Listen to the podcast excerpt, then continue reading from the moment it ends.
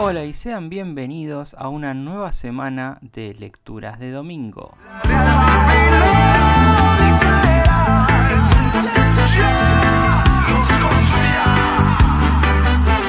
Hoy les traemos un nuevo capítulo de Crítica de la razón instrumental del filósofo y sociólogo Max Horkheimer.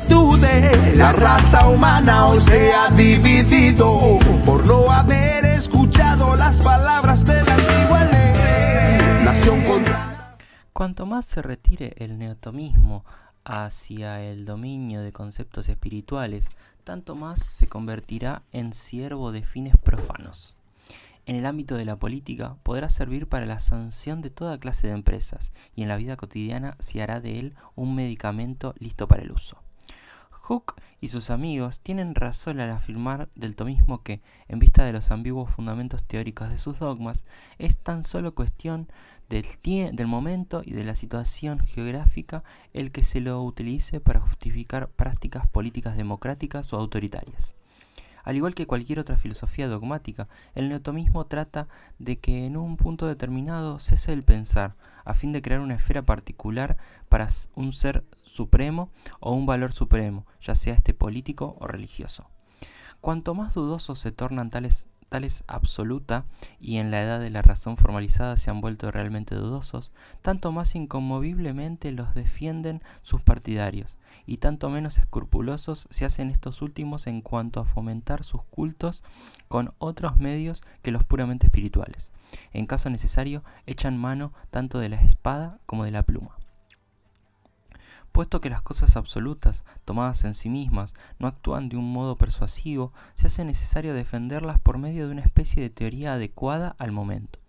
Los afanes de semejante defensa se reflejan en un deseo casi compulsivo de excluir todo rasgo ambiguo, todo elemento de mal, de un concepto de tal modo glorificado, un deseo difícil de reconciliar en el tomismo con la visión profética negativa referente a los condenados a sufrir torturas, ut dehist electi gaudent, cum in his Dei justitiam contemplatum, et dum se enviase eas cognosunt. Hoy pervive la propensión a establecer un principio absoluto como poder real o un poder real como principio absoluto parecería que el valor supremo solo puede ser considerado como verdaderamente absoluto si es, al mismo tiempo, el poder supremo.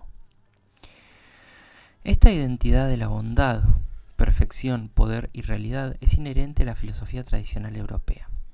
Por haber sido siempre esta una filosofía de grupos que detentaban el poder o aspiraban a él, se expresa con claridad en el aristotelismo y forma la columna vertebral del tomismo sin desmedro de su doctrina verdaderamente profunda, que, que enseña que el ser de lo absoluto solo puede ser llamado ser per analogium. Mientras que, de acuerdo con el Evangelio, Dios padeció y murió, según la filosofía de Santo Tomás, no, no es susceptible de padecimiento o de mutación. Mediante esta doctrina, intentó la filosofía católica oficial escapar a la contradicción entre Dios como verdad suprema y como realidad. Concibió una realidad que no contuviera ningún elemento negativo y que no estuviese sometida a ninguna mutación. De este modo, la Iglesia estaba en condiciones de mantener la idea de un derecho natural eterno, fundado en la estructura básica de su ser, idea fundamental para la cultura occidental. Empero, la renuncia a inscribir un elemento negativo en lo absoluto y el dualismo que de ello surge, por una parte Dios y por la otra un mundo pecador, involucraba un voluntario sacrificio del intelecto. La Iglesia impidió así la decadencia de la religión y su sustitución por una divinización panteísta del proceso histórico eludió los peligros de la mística alemana e italiana, tal como la introducían Meister Eckhart, Nicolás de Cusa y Giordano Bruno, quienes procuraban superar el dualismo por medio de un pensar libre de ataduras. El reconocimiento por parte de tal mística del elemento terrenal en Dios resultó un estímulo para la ciencia natural, cuyo, objetivo, cuyo objeto de estudio pareció reivindicado e incluso santificado mediante esa aceptación en el ámbito de lo absoluto pero fue perjudicial para lo religioso y para el equilibrio espiritual. La mística comenzó por hacer a Dios tan independiente del hombre como dependía el hombre de Dios, y concluyó, lógicamente, con la noticia acerca de la muerte de Dios. El tomismo, en cambio, sometió la inteligencia a una severa disciplina. Frente a conceptos aislados y por lo tanto contradictorios, Dios y mundo, unidos mecánicamente mediante un sistema estático y en última instancia irracional, el tomismo suspendió el pensar. La idea misma de Dios llegaba a ser algo que se contradecía, una entidad que debía ser absoluta y sin embargo carecía de la capacidad de modificarse. Los adversarios del neotomismo argumentan con razón que tarde o temprano el dogmatismo produce la detención del pensar. Pero, ¿acaso la doctrina neopositivista no es tan dogmática como la glorificación de cualquier entidad absoluta? Los neopositivistas quieren inducirnos a adoptar una filosofía de la vida científica o experimental en la que todos los valores sean examinados de acuerdo con sus causas y efectos. Responsabilizan de la crisis espiritual contemporánea a la limitación de la autoridad de la ciencia y la introducción de otros métodos que los de la experimentación controlada para el descubrimiento de la esencia y del valor de las cosas. Al leer a Hooke, uno nunca se imaginaría que enemigos de la humanidad como Hitler puedan tener efectivamente gran confianza en métodos científicos, o que el Ministerio de Propaganda alemán se haya servido de un modo consecuente de la experimentación controlada, examinando todos los valores en cuanto a sus causas y efectos. Al igual que toda fe establecida, también la ciencia puede ser utilizada al servicio de las fuerzas sociales más diabólicas y el cientificismo no es menos estrecho que la religión militante.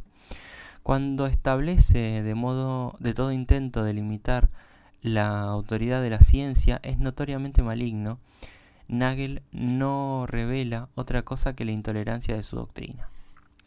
La ciencia pisa terreno dudoso cuando trata de reivindicar un poder de censura cuyo ejercicio por otras instituciones denunció en tiempos de su pasado revolucionario.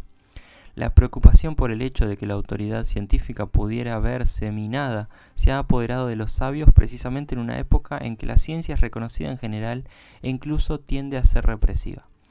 Los positivistas quisieran desacreditar toda clase de pensamiento que no dé plena satisfacción al postulado de la ciencia organizada. Transfieren el principio de afiliación obligatoria al mundo de las ideas. La tendencia monopolista generalizada va tan lejos que llega a eliminar el concepto teórico de la verdad. Esa tendencia y ese concepto de un mercado libre en el mundo de las ideas, tal como lo recomienda Hooke, no son tan antagónicos como él piensa. Ambos reflejan una actitud comercial ante cosas espirituales, una prevención en favor del éxito. Lejos de excluir la rivalidad, la cultura industrialista busca siempre organizar la investigación sobre la base de concursos de competencia. Al mismo tiempo, esta investigación es vigilada y se la induce a marchar de acuerdo con modelos establecidos. Vemos aquí cómo trabajan en común el contralor autoritario y el que maneja los concursos de competencia. Tal cooperación es a menudo útil en relación con el objetivo limitado, verbigracia, cuando se trata de la producción del mejor alimento para lactantes, de explosivos de alta potencia o de métodos de propaganda, pero difícilmente podrá afirmarse que contribuye al progreso de un pensar verdadero. En la ciencia moderna no existe ninguna distinción neta entre liberalismo y autoritarismo. De hecho, el liberalismo y el autoritarismo tienden a influirse recíprocamente y de tal modo colaboran para transferir a las instituciones de un modo de un mundo irracional un contralor cada vez más severo. Pese a su protesta contra la objeción de que es dogmático, el absolutismo científico, tanto como el oscurantismo al que, al que ataca, se ve forzado a recaer en principios evidentes por sí mismos con la única diferencia de que el neotomismo es consciente de tales premisas, mientras que el positivismo muestra una total ingenuidad respecto de ellas. No se trata tanto de, que una teoría necesariamente ha de basarse sobre principios autoevidentes, uno de los problemas más difíciles de la lógica, sino del hecho de que el neopositivismo se dedica a practicar precisamente aquello que ataca en sus adversarios. Mientras lleva adelante ese ataque, necesita justificar sus propios principios superiores, entre los cuales el más importante es el de la identidad entre verdad y ciencia. Tiene que aclarar por qué reconoce determinados procedimientos como científicos. He ahí el punto de la disputa filosófica de cuya decisión depende el hecho de si la confianza en el método científico, o sea, la solución de Hooke para la amenazante situación del presente, debe considerarse como una fe ciega o como un principio racional. Y aquí terminamos con nuestras lecturas de domingo. Espero que lo hayan disfrutado.